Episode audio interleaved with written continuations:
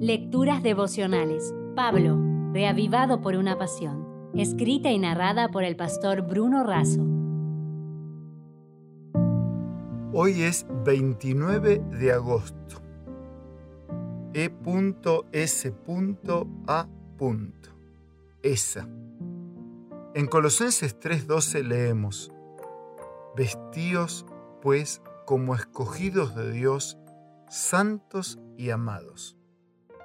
Si seguimos haciendo lo que estamos haciendo, seguiremos consiguiendo lo que estamos consiguiendo. Está claro que las cosas no están funcionando bien en nuestra sociedad. La familia, como su base, atraviesa su crisis más profunda. Algo tenemos que hacer.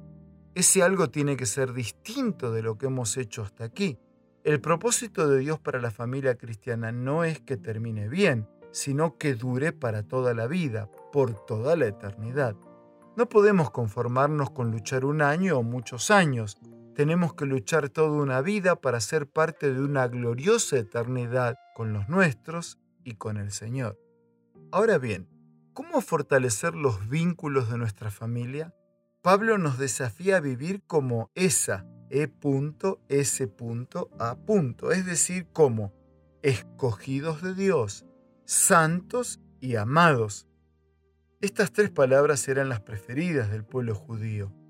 Se consideraban el pueblo escogido, la nación santa y los amados de Dios. Pablo, el hebreo entre los hebreos, toma estas tres palabras y las aplica a todos los seres humanos.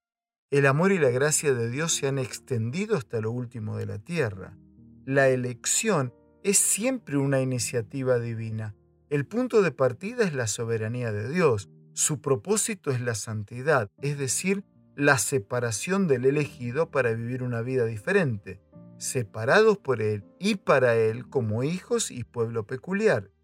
La santidad es la manifestación de una vida en perfecta concordancia con Dios. Él nos ha creado y redimido para que nuestra vida tenga propósito.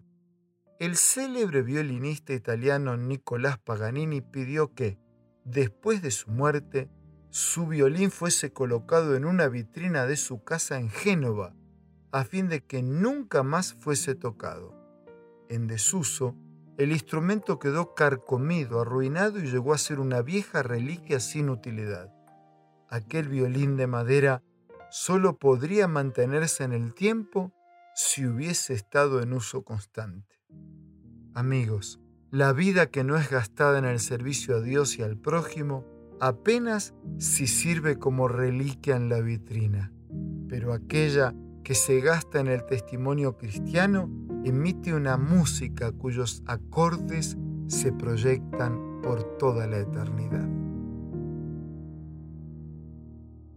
Si desea obtener más materiales como este, ingrese a editorialaces.com.